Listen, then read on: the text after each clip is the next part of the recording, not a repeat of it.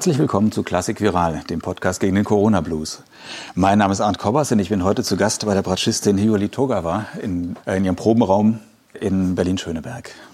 Ja, im Hintergrund hörte man jetzt schon dieses Boom, den Boom-Lautsprecher, äh, über den wir gerade Musik gehört haben. Ja, Frau Togawa, Sie bringen eine neue CD raus in einigen Wochen, Anfang März. Songs of Solitude, Lieder der Einsamkeit, in der Sie der Corona-Krise ja musikalisch äh, ein Gewand verleihen oder Ausdruck verschaffen.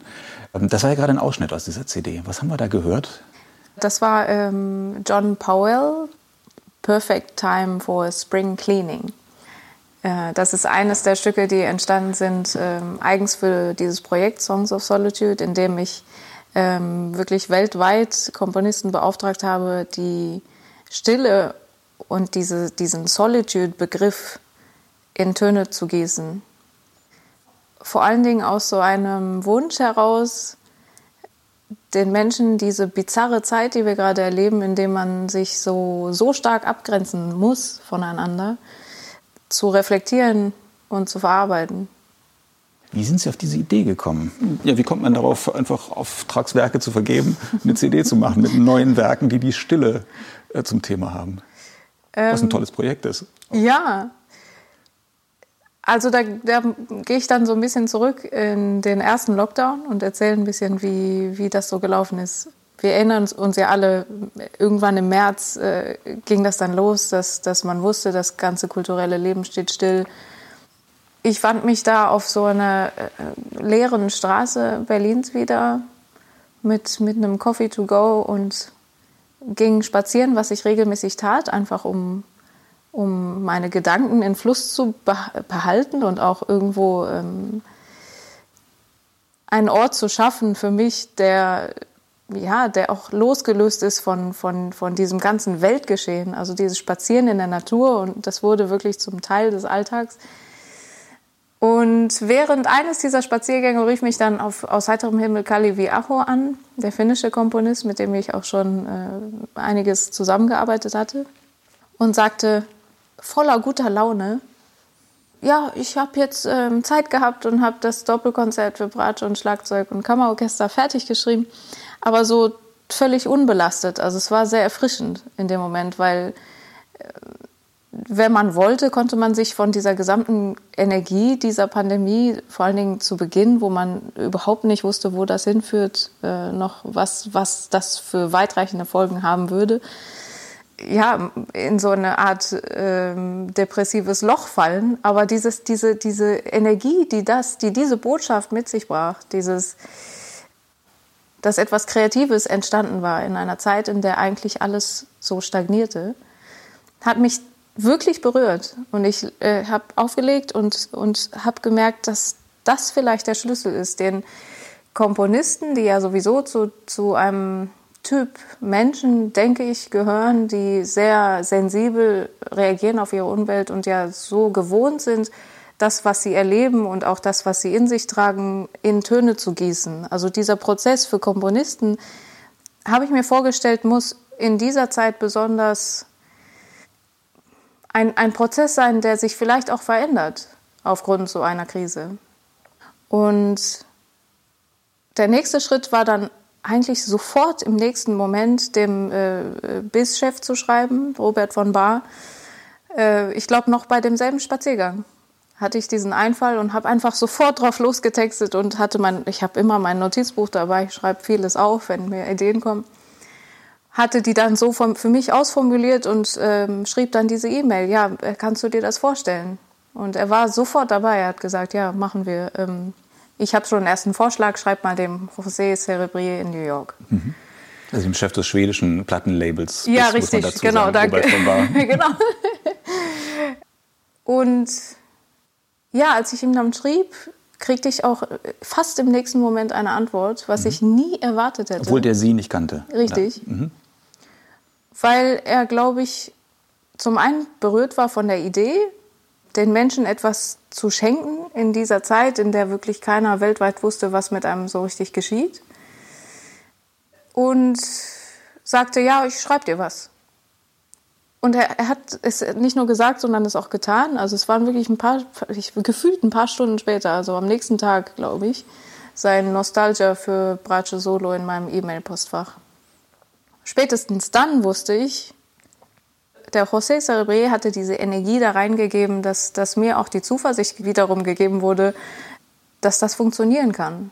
Mhm. Dass ich sozusagen das Label dafür hatte, dass die erste Rückmeldung so unglaublich positiv war und dass ich ins Studio gehen konnte und wusste, ich habe jetzt ein, ein fertiges, handgeschriebenes Manuskript, das habe ich mir erstmal ausgedruckt, bringe das ins Studio und wusste jetzt, jetzt erarbeite ich das erste Werk von diesem Projekt und hatte ja im März noch nicht so die Ahnung, wo das Ganze so wirklich hinführen wollte, aber die Vorahnung, mhm. wie das laufen könnte. Und José war derjenige, der dann auch ähm, Gabriel Prokofiev, John Powell, Christina Spiney mir ein paar Namen genannt hat und mich vernetzt hat, auch weiterhin vernetzt hat. So ist das auch weit immer weitergelaufen. Zum einen wurden mir Komponisten empfohlen, zum anderen habe ich in mich hineingehorcht und mich gefragt, wer ist dir schon begegnet, auch wenn es nur durch die Musik war und wen könnte ich mir dafür vorstellen? Wer, wer ist dafür der Richtige? Und ähm, so hat sich eins nach dem anderen ergeben. Mhm. Und wie waren die, äh, wie waren die Rückmeldungen? Also gab es auch Leute, die gesagt haben, oh, das schaffe ich jetzt nicht oder habe ich keine Lust zu? Oder war es tatsächlich so, dass Leute, dass die allermeisten gesagt haben, wunderbar, jetzt die haben wir was zu tun und wir freuen uns und wir wollen was tun? Tatsächlich war das so. Es gab die einen oder anderen, aber ich muss sagen, durchweg haben alle geantwortet. Also es war nie so, dass ich ähm, auf eine Lehre getroffen bin, sondern es gab immer einen Dialog. Mhm.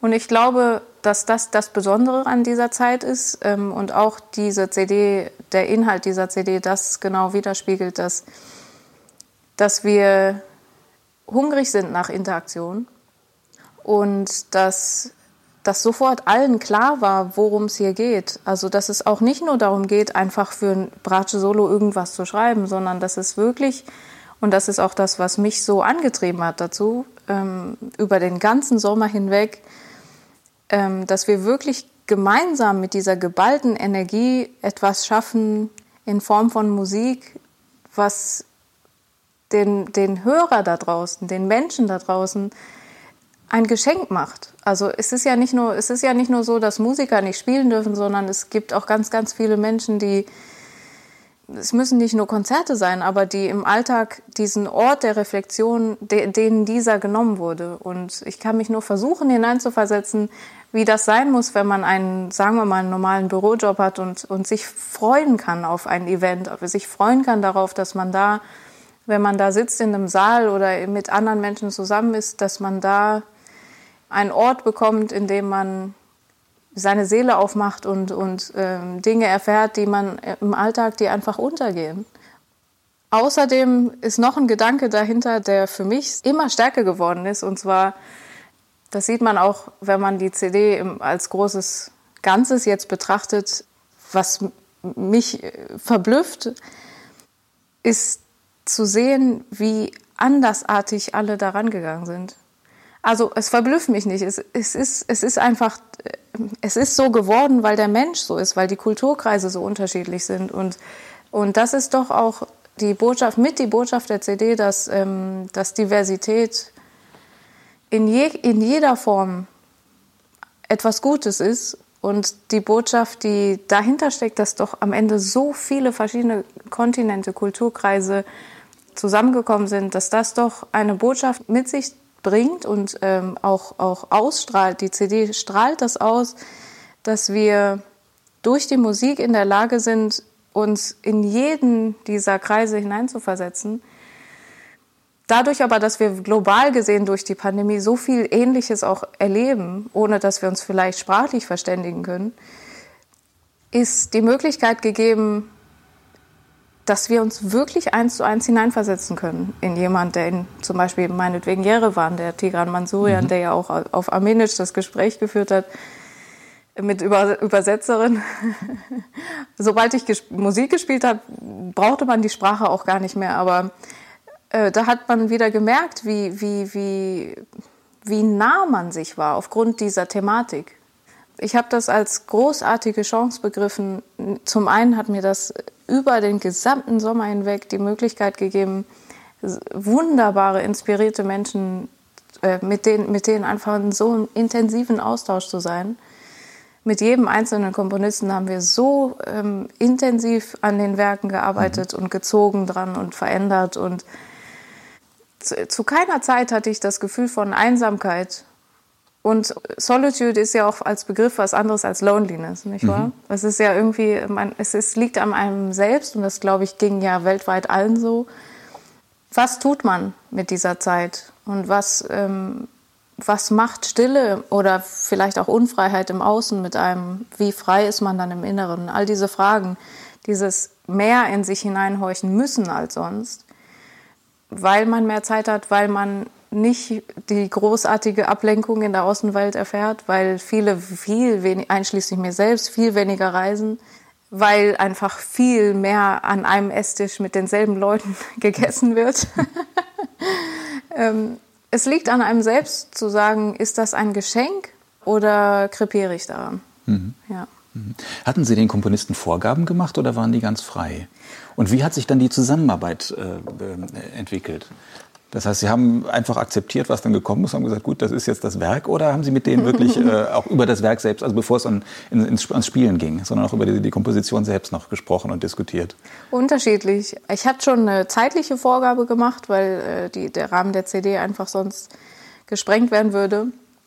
Es gab auch mehr Kompositionen, als ich die aufnehmen konnte wo ich dann versprochen habe, ich nehme die dann in, in ein Konzertformat mit rein. Wenn, wenn dann die Zeiten wieder normaler werden, ist das auch ein Anliegen, dass das äh, ein Format wird, was tatsächlich auch im aktiven Gespräch mit dem Publikum ähm, so aufgeführt werden kann. Mhm.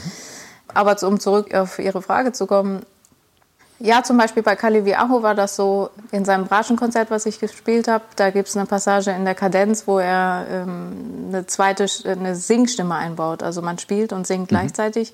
Es sind zwar nur ein paar Takte, aber ich, ich erinnere das als einen unglaublich starken, berührenden Moment im gesamten Saal. Auch äh, eine sehr große Herausforderung, das so zu machen, auch auf der Bühne live. Und, äh, aber es, es lag mir ganz gut, das zu tun. Das habe ich stark erinnert und habe mit ihm besprochen, ob das nicht eine Möglichkeit wäre, dieses Element reinzubringen. Ähm, und so habe ich vielleicht im Vorhinein bei manchen Komponisten mir auch Dinge gewünscht, die dann auch äh, zu Papier gebracht wurden.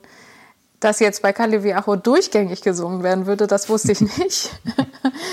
Und muss auch sagen, dass das eine der größten Herausforderungen war, äh, mhm. zwei Stimmen links zu spielen in der Bratschenhand und eine dazu zu singen. Und zwar einfach alles gleichzeitig. Das ist ja nicht zusammengeschnitten, sondern mhm. wirklich so eins zu eins passiert und ähm, die Intonation dabei zu halten, wenn man ähm, ja, wenn man spielt und die Aufmerksamkeit eigentlich man gewohnt ist, die Aufmerksamkeit auf zwei Hände zu verteilen und nicht unbedingt dann noch eine dritte Stimme dazu ähm, zu, zu gestalten. Also es ist ähm, eine mhm. starke Herausforderung. Und dann ist auch während dieses Prozesses klar geworden, es geht nicht nur darum, das zu können, sondern es geht darum, was macht es mit mir als Spielerin. Und ich habe gemerkt, es expandiert meine Möglichkeiten. Ich muss mich noch weitergreifend äh, als eine Einheit begreifen. Noch viel mehr, als wenn ich nur in Anführungsstrichen das tue, was ich tue, wenn ich links und rechts Bratsche spiele, sondern mhm. es gibt diese, diese sehr, sehr, sehr persönliche Ebene der Stimme noch dazu, die fast keine Möglichkeit der Kontrolle einem lässt als mhm. Spieler. Mhm. Ja, man muss komplett loslassen und ähm, solche Dinge oder äh, wie war Ihre Frage nochmal? Jetzt habe ich ganz ja, weit ausgeholt. Aber wollen wir, wollen wir da vielleicht mal reinhören? Ach so, ja, das ist eine Idee. Ja, dann mache ich den mhm. Boom hier wieder an. Ja. Ich muss vielleicht dazu sagen, äh, was, was sehr schade ist, Sie dürfen das ja hier nicht live spielen nee, und richtig. wir dürfen auch nicht die Stücke in voller Länge spielen. Ja. Das geht erst, wenn die CD veröffentlicht ist. Richtig. Und das dauert noch ein paar Wochen. Ja, nicht mehr lange. Deshalb muss es jetzt erstmal vom Band kommen und nur in Ausschnitten. Ja. Jetzt gucken wir mal.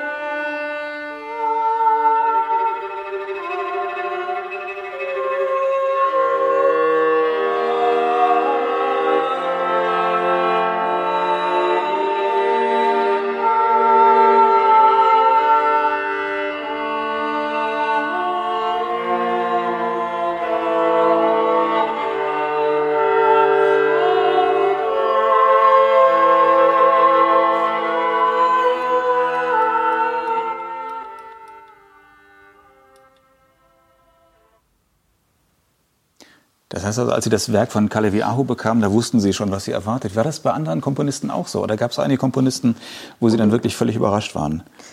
Und wo es wie, wie Weihnachten war, Sie haben das ausgepackt und wussten überhaupt nicht, was drin war. also John Powell war schon sehr überraschend. Aber auch als Erscheinung und auch als, als Person und auch als, als Herangehensweise an, diese, an dieses Projekt. Also äh, John Powell hat ja dieses ähm, Werk äh, geschrieben, was wir zu Beginn gehört haben. Ähm, Perfect Time for Spring Cleaning, allein der Titel. Also es war so, dass, dass er meinte, ja, das ist eigentlich eine super Zeit. Also ich, ich packe einfach alles aus meinem Kleiderschrank, was mir nicht mehr gefällt, schmeiße ich einfach weg. Also so was ganz äh, energisch positiv geladenes hatte der ähm, was er ja, ähm, warum ich sage überraschend, äh, in neun Stimmen gepackt hat. Also ich durfte mit mir selber mal neun spielen, was auch eine wunderbare Illusion war, ehrlich gesagt. So äh, mhm. Zeiten, in denen einem, einem als Bratschist vielleicht vor allem so musikalische Erlebnisse fehlen da in der Kirche bei der Aufnahme zu stehen mit meinetwegen nur mir selber, aber, aber eben irgendwie acht Stimmen und ich spiele die neunte dazu. Das war schon eine große Überraschung, aber irgendwie vielleicht auch wiederum nicht, weil er komponiert nun mal normalerweise für Hollywood und das, das, er meinte auch zu mir, das liegt mir nicht so für Solo zu schreiben. Das mhm. ist nichts für mich. Also ich schreibe mal für neun. ist das okay? Aber trotzdem hat er sich darauf eingelassen. Ja, absolut. Mhm. Genau. Und ansonsten, also die Frage war ursprünglich, ähm, ja. wie weit Sie mit den Komponisten zusammengearbeitet haben während des Komponierens. Ah, ja, richtig. Waren Sie da eingebunden in den Kompositionsprozess? Ja, richtig. Oder war es eben die große Überraschung am Ende? Ja, eigentlich, eigentlich habe ich die Komponisten alle in Ruhe gelassen. Mhm. Mir war der große Wunsch einfach, dass jeder für sich wirklich, ohne auch, dass ich das unbedingt steuern muss, das einfängt, was um ihn herum ist. Das kann ich ja nicht wissen. Mhm. Also da, äh, ob, ob jetzt äh, Toshio Hosokawa in Yokohama, dass er jetzt in, äh, speziell in dieser Zeit so stark in seine Kindheit gewandert ist und ihm deswegen diese Melodien aus der Kindheit kommen und äh, auch deswegen auch dieses Sakura, äh, das, das japanische Lied, bekannte Lied nimmt und arrangiert für Bratsche Solo. Solche Dinge, das, das also alles war... Ähm, ja wirklich, man sagt ja diese Schachtel Pralinen, ne? dieses mhm. Öffnen und, mhm. und, und irgendwie jedes hat irgendwie so ein, so, es ist so ein Juwel für sich. Also mhm. es war wirklich so, dass dieses Öffnen meines E-Mail-Postfachs, was ja normalerweise auch lästig sein kann, mhm. äh, wenn man lauter irgendwelche, ja, man kriegt ja auch viel Werbung und dergleichen. Nee, ich wusste, wenn, wenn da wieder dieser blaue Punkt war, eine neue E-Mail, das konnte so gehaltvoll sein. Mhm. Also dieses Ausdrucken, das kam mir schon unromantisch vor als Prozess, diese, die, überhaupt eine mhm. E-Mail zu öffnen und dann äh, durch, durch, den Drucker irgendwas laufen zu lassen, weil da kam so was privat Persönliches auf mich mhm. zu. Ich habe nie in meinem Leben lieber E-Mails gecheckt. ähm, und das war wirklich wie Geburtstag, Weihnachten und, äh, und ich kann Ihnen nicht sagen, ich glaube, mhm. ich habe mich mehr gefreut als meine kleine Tochter an Weihnachten. und ähm, haben Sie sich dann auch wirklich über alle Werke gefreut oder waren dann doch so ein paar Sachen dabei, wo Sie gesagt haben, hm, da hatte ich mir jetzt was anderes vorgestellt oder da muss ich jetzt mal mit warm werden? Das ist ja doch eine, Riesenüberraschung, was dann kommt. Ne? Das Absolut. kann ja mal daneben gehen. Da, das, ja. meine, Sie müssen jetzt keine Namen nennen, aber... Nein, also ich muss, ich muss sagen, jedes Werk auf dieser CD hat seine Berechtigung. Und zwar dadurch, dass das die Menschen geschrieben haben. Und mhm. dass jeder eben die Aufgabe hatte, wirklich in sich hineinzuhören, was, was sie in Töne gießen wollen. Und für manche war das eine Atmosphäre auf der Straße, für manche, manche war das eine Kindheitserinnerung. Für manche war es einfach vielleicht ein Duft, für andere war es wie Johanna Doderer ein, eine, ähm, ein Darstellen von der Außenwelt, also diesem, was ist im Äußeren, was ist im Inneren, dieser Wechselwirkung. Und so kann ich eigentlich sagen, ich habe ich hab nicht geurteilt. Also ich habe ich hab mir das nicht herausgenommen zu sagen, finde ich das jetzt gut oder schlecht, sondern habe mein Bestes gegeben, im Gespräch auch mit allen Komponisten wirklich ähm, das was Sie sagen wollten, so gut ich konnte, durch meine, meine Hände, Seele, Instrument zu den Menschen sprechen zu lassen. Ja. Mhm. Und dann das Erarbeiten, war das dann Ihre Sache oder waren Sie dann auch nach wie vor in, in Kontakt mit den Komponisten und Komponistinnen? Ja, gerade dann mhm. fing das eigentlich an, ja. Dieser Austausch wurde sehr intensiv, als ich dann die ersten Aufnahmen privat selber machte oder auch per Zoom ja, Gespräche zu führen und Interviews äh, zu führen. Und war Ihnen das wichtig oder war Ihnen den, den Komponisten das wichtig oder beiden Seiten? Ich glaube, also die Komponisten haben teilweise gesagt, dass das, ähm, dass ihnen das manchmal sogar fehlt. Also mhm. dieser intensive mhm. Austausch mhm. mit den, mit den. Ähm, oft habe ich das gehört. Also nicht nur einmal, dass, dass das schön ist, diese, diese Offenheit, mhm. also die, die mir sehr wichtig war. Und wie war die Frage? Ich vergesse das Ob immer. das auf, auf, von beiden Seiten wichtig war, diese Zusammenarbeit. Ich meine, die Komponisten hätten ja auch sagen können, sie haben jetzt das Werk und machen sie was damit. Ja. Nee, das war, das war, das war von beiden Seiten wirklich gewünscht, ja. Mhm, und sehr intensiv. Also äh, es war auch nicht nur eine Aufnahme, die ich geschickt habe, sondern wirklich etliche. Mhm. Ja, zum Teil auch tatsächlich das Notenbild nochmal mhm. verändert wurde. Ähm, weil das einfach noch nicht für den Komponisten noch nicht so äh, schlüssig war, wie, wie er das dann oder sie das ausdrücken wollte.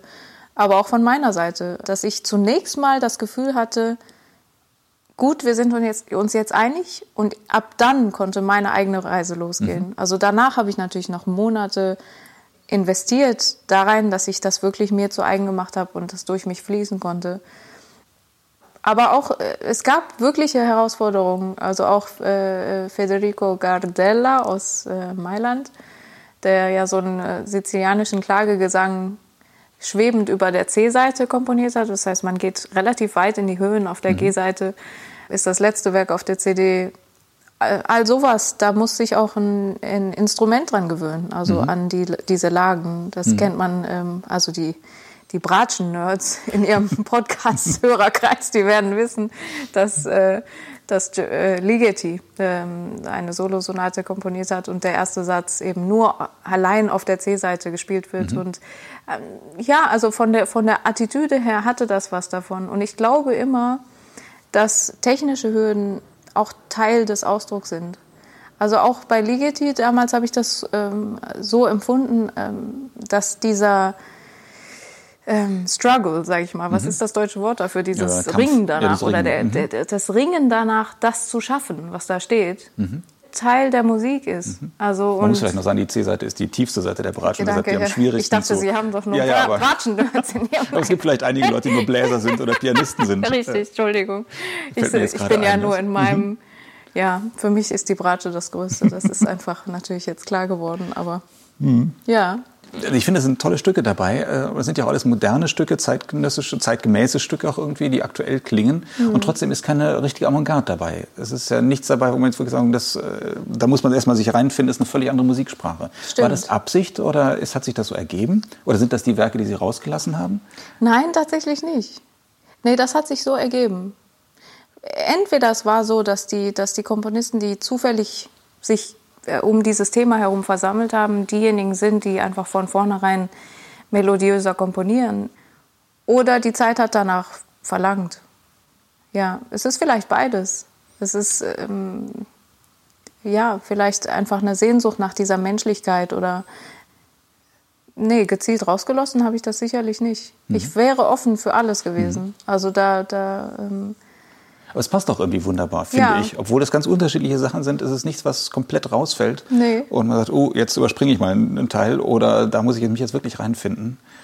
Oder es ist jetzt banal, ist es auch die andere Seite eben auch nicht. Ist doch eben dieses Wort ist, verblüffend, ist mhm. doch irgendwie doch mhm. angebracht, weil, ja. weil völlig unabhängig voneinander. Wobei, gut, man sagen muss, Toshio Hosokawa zum Beispiel hat Federico Gardella, den, den ich davor noch nicht kannte, ähm, vorgeschlagen. Und da gibt es schon so manche Querverbindungen, also wo man auch weiß, vielleicht hat der eine den anderen auch auf kompositorische Weise so ein bisschen inspiriert oder ähm, beeinflusst. Aber ähm, dass das so ein rundes Bild geworden ist, ist vielleicht auch einfach ein Zeichen dieser, ähm, dieser Einheit, äh, die, die, der Botschaft, dass, äh, dass wir Menschen eins sind. Mhm. Also, dass wir zwar uns immer begreifen können als Individuen, das geht ja immer auch weiter in diese, stark in diese Richtung. Man, auf der Straße fragt ja auch keiner nach dem Weg, weil jeder sein Handy fragen kann. Also stark in die Richtung von, ich bin alleine, ich komme schon alleine zurecht und brauche auch keine Hilfe. Aber es ist natürlich eine Illusion. Also, mhm. weil, weil man kann das ja immer weiterspinnen. Wir sind, wir sind Teil eines riesengroßen Ganzen, so, so, so groß, dass wir das gar nicht mal äh, selber greifen können. Also mhm. ähm, das hängt nur davon ab, von unserem Vorstellungsvermögen, wie klein oder groß wir eigentlich sind. Ne? Hm. Aber was wir noch dazu sagen sollten, es ist ja nicht nur moderne Musik auf der CD, sondern Sie haben es auch verknüpft mit Sätzen aus Bachs Cello-Suiten. Warum mhm. das?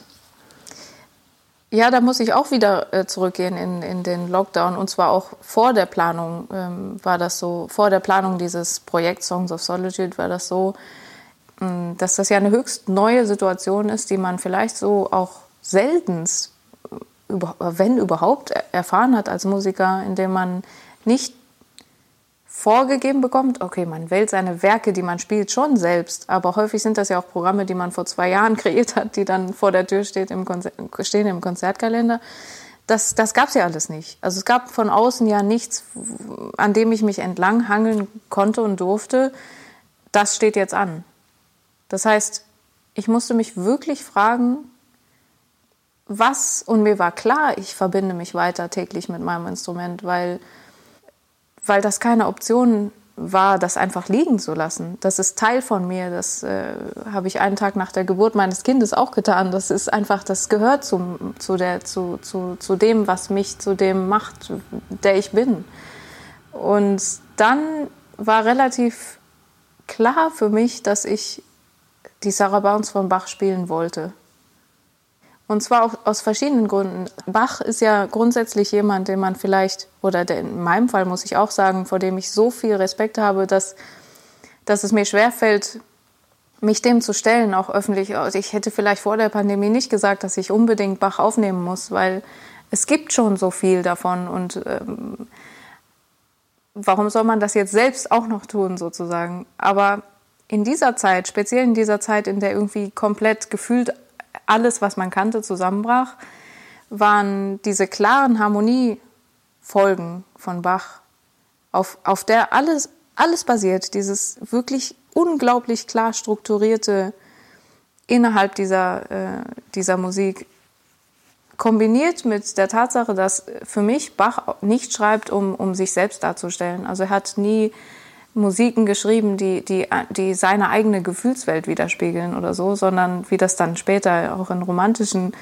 ähm, im romantischen Bereich viel mehr zum Thema wurde, sondern Bach ist irgendwie in der Lage, und ich kann es nicht erklären, wirklich die höchsten Gesetze des Seins durch die Töne fließen zu lassen. Also es hat so eine Gewalt, dass ich, also so dass ich das Gefühl habe, er schafft es, Universum und Erdkern irgendwie zusammenzubringen in dieser ganz komprimierten Form, dieser Harmoniefolgen.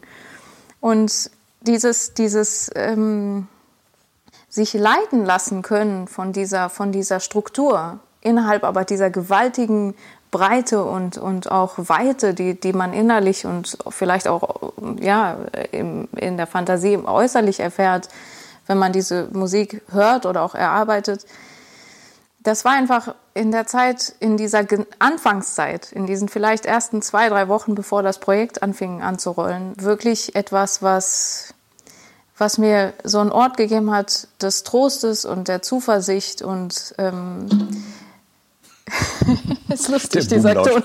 Wieder. Der, der, wollte mir einfach zustimmen. Das genau. äh, haben wir uns gut verstanden ja, äh, einen wirklichen Anker in dieser mhm. Zeit gegeben hat. Und immer wenn ich mich äh, ins Studio begeben habe, habe ich eine andere Sarabande gespielt und auch dann viel gearbeitet mit den, mit den Handschriften, die es gibt von diesem Werk. Ähm, mich da durchgeforstet, wirklich das mal studiert für mich. Mhm. Und mir war es sehr wichtig, die auf die CD mit reinzubringen, weil ich glaube, wenn man dann so reist durch die Musik, ja reist in so verschiedene Städte und, und Orte wie Armenien, Japan, äh, irgendwie Wales, ähm, Italien und, und USA und, und diese, diese, diese, diese, ja, so eine Art Reisetagebuch mit nachverfolgt.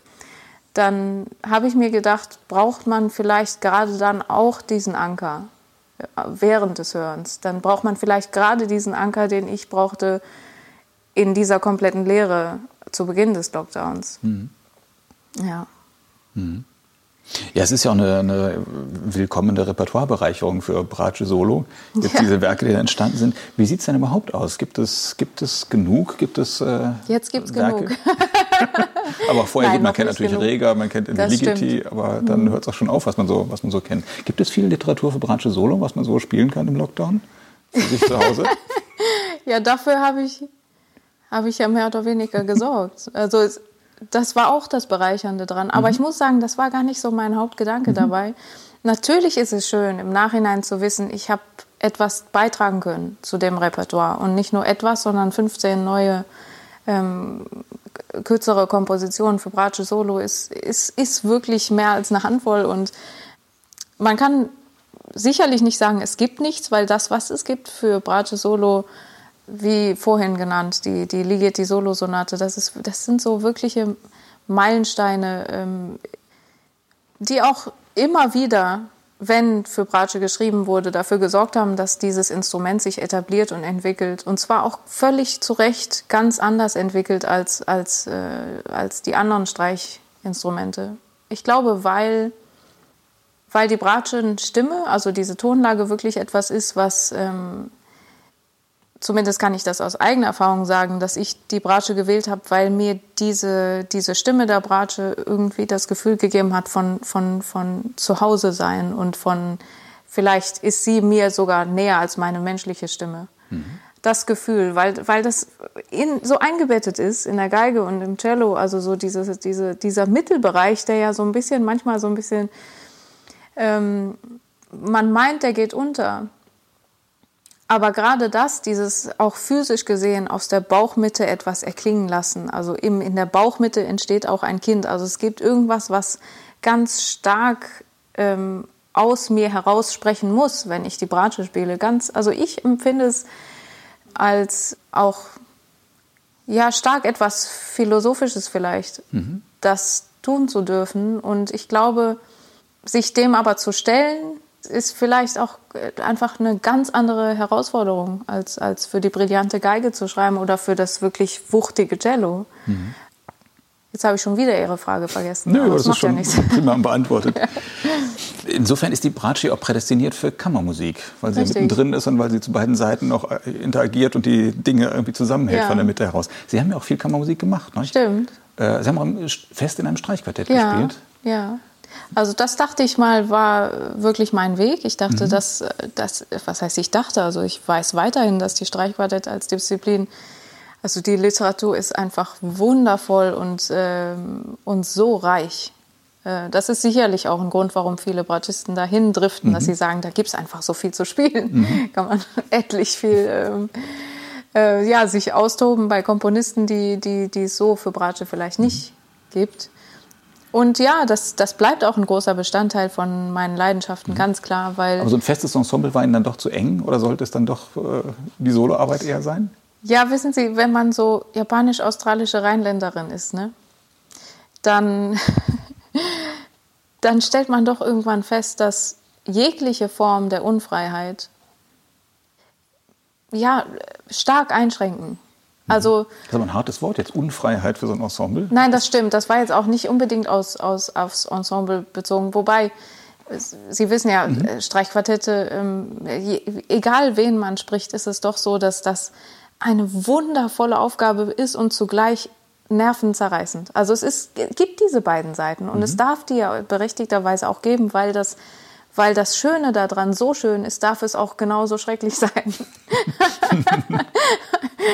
Und aber ich sag mal, ich übertrage das nur auf meine Person, weil ich, weil ich, das habe ich auch erst im Laufe der Zeit verstanden, dass vielleicht so ein Projekt wie Songs of Solitude deswegen auch aus mir herausgekommen ist und aus mir heraus sprechen muss, weil ähm, weil ich, seit ich ganz klein war, einfach seit ich äh, denken konnte, ich erinnere mich als Vierjährige äh, darüber zu reflektieren, ob jetzt die Erfahrung in, im Tempel in Osaka äh, äh, irgendwas mit meiner Person zu tun hat oder ob das nur im Außen stattfindet oder dann auch diese Erfahrung irgendwie in Australien auf dem Traktor zu sitzen mit einem Strohhut oder so oder am ungesattelten Pferd, wo ich mich dann äh, notdringend da an den, an den Ohren festgehalten habe und so ein Spaß. Das, inwiefern bin ich das, was mein, meine Herkunft mit sich bringt. Und also ganz viele existenzielle Fragen, die das mit sich bringt, wenn man einfach aus drei Kontinenten kommt und irgendwo wohnt und, und Heimat und Zuhause für sich begreifen muss und drei Sprachen spricht. was ja alles eine wunderbare Bereicherung sein kann. Nur ich habe im Laufe der Zeit einfach verstanden und das ist alles unbewusst passiert. Ne? Also es war nicht so, dass ich gesagt habe, ich verabschiede mich jetzt komplett von dieser äh, Ensemble-Schiene, weil ich ja weiterhin auch wahnsinnig viel Kammermusik ähm, betreibe, sondern es war einfach die Erkenntnis, dass, dass ich frei entscheiden können muss, was ich tue und wie ich es tue. Und ähm, ja, da war, da war vielleicht einfach ein, ein festes Ensemble, ein, ein, eine zu enge Struktur dafür. Mhm. Ja. Und trotzdem ist die Bratsche deswegen auch für mich so wunderbar, weil sie diese Wandelbarkeit ja hat, solistisch zu spielen, im Kammermusik zu spielen, im Ensemble zu spielen, im Orchester. Das sind letztendlich ja auch, ist es dieselbe Herangehensweise, wenn man, ähm, wenn man weiß, im Orchester die, äh, wo ich auch zu Studienzeiten dann äh, einfach um ein bisschen Miete zu verdienen oder so äh, ein paar Symphonieorchester-Wochen ähm, mitgemacht habe, da erinnere ich mich auch daran, was für eine gewaltige Wucht sowas hat. Also äh, in so einem riesen Klangkörper zu sitzen und ich hatte mal die ganzen Partituren dabei von allen Stücken, weil irgendwie viel nachgelesen und hatte auch dann zufällig so einen ganz tollen Pultnachbar. Wir waren uns einig, wir haben jetzt das Pult in, in Feuer und Flammen gespielt. also sowas kann natürlich auch wunderbar sein. Nur für mich ist es die Wandelbarkeit des Instruments. Also ich genieße so sehr, ein Ding zu tun, wieder hinauszutreten, wieder irgendwo anders reinzugehen, ähm, wieder rauszugehen, zu reflektieren, zu mich zu sammeln und vielleicht zu, zu auch mich fragen zu dürfen, was hat das jetzt in, in, mir drin verändert und was nehme ich vielleicht in einen anderen Bereich wieder mit rein. Mhm. Und diese Wechselwirkung ist es, was, ja, was die Bratsche für mich auch ausmacht und vielleicht auch meine Person. Dieses ähm, immer mehr verstehe ich, dass meine eigene Persönlichkeit, dieses Wandelbare, dieses in, in Japan sozusagen in Anführungsstrichen äh, funktionieren können innerhalb dieser Hierarchie, die ja auch eine enge Struktur sein kann, die für mich auch gefühlt teilweise eine Enge darstellt, ähm, aber die zu respektieren und dort auch äh, mich, mich frei bewegen zu können, auch sprachlich und auch ähm, von den Sitten her. Ich kenne die und ich, ich, ich bin in der Lage, mich so zu verhalten, dass ich dazugehöre sozusagen. Dasselbe kann ich in Australien auch, wo, wo man nicht überall reinpacken darf, weil da vielleicht ein Nest von äh, irrsinnigen Insekten ist und dieses wieder nach Richtung Rheinland zurückzukommen, als, als so, so, vielleicht als Teenager oder so. Einfach diese, diese Wandelbarkeit, ja, dieses nicht festlegen müssen, dass ich jetzt so sein muss, weil das von mir für immer so erwartet wird oder so. Mhm. Ähm, und Sie machen ja. auch noch viel mehr über die Bratsche hinaus. Ne? Sie haben ja. auf Ihrer Internetseite stehen, Sie sind ausgebildete Turniertänzerin. Ja. Was heißt das denn? Was heißt das? ja, das heißt, dass ich ähm, äh, in jungen Jahren dann äh, vor der Schule. In, ich hatte einen Schlüssel zur Tanzhalle und äh, ja, da mein Training um, weiß nicht, 5 Uhr morgens oder so, freiwillig. Ne? Das wurde mir nicht vorgeschrieben, sondern ich habe mich darauf gefreut, ähm, da reinzugehen und, und, und einfach zu trainieren. Ich hatte also einfach lange Jahre einen Tanzpartner und wir haben mhm. Turniere bestritten. Und also Turniertanz ist Paartanz, ne? Ist das Paartanz, ja, richtig. Paartänze. Ja. Mhm. Verrückt, ne? Also das gucke ich mir gar nicht mehr gerne an. Das ist eine Welt, die völlig absurd ist, wenn ich so zurückdenke. Aber was mich daran freut, dass ich das tun konnte damals und dass ich das getan habe, was mich jetzt so daran freut, ist, dass mein Körper gespeichert hat, was für eine Freude Bewegung beinhaltet. Und ähm, das hat mein Körper auch nie verlassen. Also es ist doch so, dass diese Art ähm, lernen, auch mit allen Körperteilen umzugehen und sie auch darzustellen und, und auch etwas damit zu erzählen. Jeder Tanz ist auch äh, eine Geschichte. Dass das unwahrscheinlich bereichernd ist, auch fürs Bratsche-Spielen, was ja auch, ein Ton entsteht auch nur aus Bewegung. Also es gibt nichts in meinem, also in meiner Vorstellung nichts, was Ausdruck hat, was ohne Bewegung entsteht. Also auch Bewegung im seelischen Bereich oder Regung, ja. Also auch im, ein Tanz kann auch eine Mimik sein. Also es, es muss gar nicht mal ein riesen äh, Applaus gebendes, äh, gebender Jive im, im, mhm. äh, in der sechsten Runde im Finale sein oder was, sondern und das gilt auch für, ich male ja auch sehr viel, für die Malerei auch. Also wenn, wenn ich einen Pinsel in die Hand nehme, dann, also ohne, ohne dass ich zunächst mal innerlich irgendwie bewegt bin und inspiriert bin. Manchmal schließe ich die Augen, bevor ich male und eine weiße Leinwand vor mir habe und lasse den Atem erstmal fließen und dann sehe ich dann eine Farbe, ganz klar, und entscheide dann aufgrund dieser Farbe, dass das der Beginn ist, der Anfang, weil das irgendwo, es muss, es ist eine Bewegung, die in mir drin stattfindet, die auf die Leinwand kommen wird.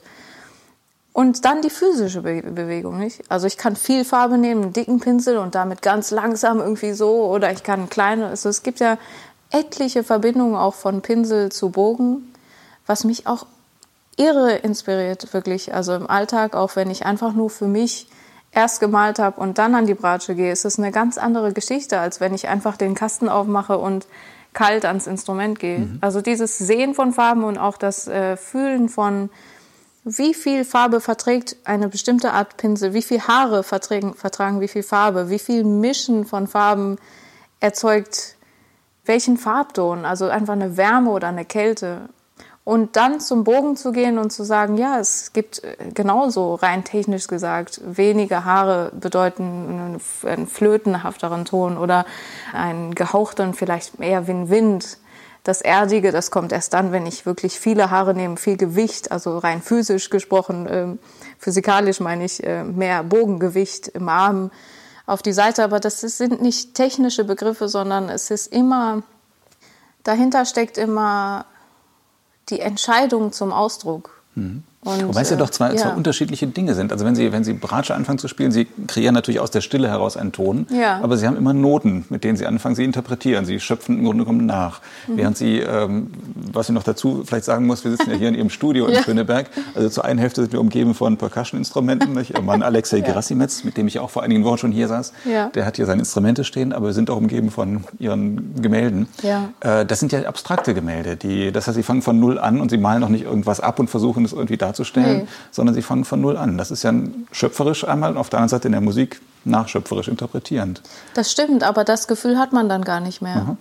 Des, äh, des ähm, Nachmachens. Also mhm. selbst wenn es ein, und das ist ja auch so, dass ähm, Komponisten, und das ist auch eine Lektion gewesen, mit elf Komponisten zu arbeiten, auf, also um zurückzukommen auf die CD und zu merken, die haben alle die Hürde, davon, dass sie das, was sie empfinden, das, was sie hören, das, was in ihnen drin fließt an Tönen, durchs Papier erst uns Interpreten geben können. Also dieser Prozess von elfmal zu sehen, dass das auch eine Hürde sein kann, dass das auch tatsächlich so ist, dass ich als Interpret hinterfragen darf, was da steht und auch meinen Teil hinzugeben darf und das sogar vom Komponisten sehr wohlwollend empfangen wird, wenn ich sage, ja, ich empfinde das an der Stelle so, wie, wie, wie, wie kriegt man das zusammen oder ist das in Ordnung so oder dass durch diese Art Diskussion, die im zeitgenössischen Bereich, äh, zeitgenössischer Musik, wo man wirklich das Privileg hat, mit allen zu telefonieren, ähm, ich kann leider keinen Bach anrufen, da im Umkehrschluss merkt man dann auch, dass, äh, dass das immer schon eine, eine Barriere war, dieses Papier und das Schreiben. Das merkt man ja auch, wenn, wenn man die Handschriften sieht, die es gibt von diesem Bach. Ähm, es gibt etliche Quellen, also ich glaube vier, und, ähm, und alle sind wahrscheinlich einfach aufgrund der, der Zeit, die nicht zur Verfügung stand. Das Leben war viel kürzer, man hat viel mehr geschrieben als heutzutage, sehr flüchtig, ne? also so ähm, notiert und dass man da wirklich seine Seele, sein Herz, seinen Kopf als Interpret immer auch wach behält und immer auch nicht nur hinterfragt, sondern auch fließen lässt, so als wäre das keine Vorgabe, muss es irgendwie eins werden mit mir und dann aus mir heraussprechen. Parallel dazu respektiere ich alles, was an Strukturen gegeben ist, weil es geht nicht nur darum, in emotionalen Gefühlswelten irgendwie auszubrechen, sondern es geht immer, glaube ich, darum, um diese Wechselwirkung. Musik ist ja auch nicht Musik ohne Struktur. Also äh, es gibt immer eine Struktur. Es gibt auch im Leben, so sehr jeder, jeder Mensch ein Leben unterschiedlich bestreitet, äh, hat es trotzdem einen Rahmen. Wir mhm. wissen nicht, wie lange der ist, aber es gibt einen. Und es gibt Gesetze, die, die die, die Natur am Laufen halten. Es gibt die Jahreszeiten. Es gibt etwas Wiederkehrendes. Es gibt einen Tag. Ähm, es wird immer dunkel werden wir können immer darauf warten. Wenn es hell geworden ist, wird es auch wieder dunkel. Ne? Mhm. Also an diesen Arten von ähm, Strukturen, innerhalb dieser Strukturen müssen wir unsere Freiheit definieren, mhm. sozusagen. Ne? Aber drängt es Sie denn nicht aus, aus Ihrem Inneren heraus, auch von Null Musik zu schaffen? Der Verdacht liegt ja irgendwie nahe.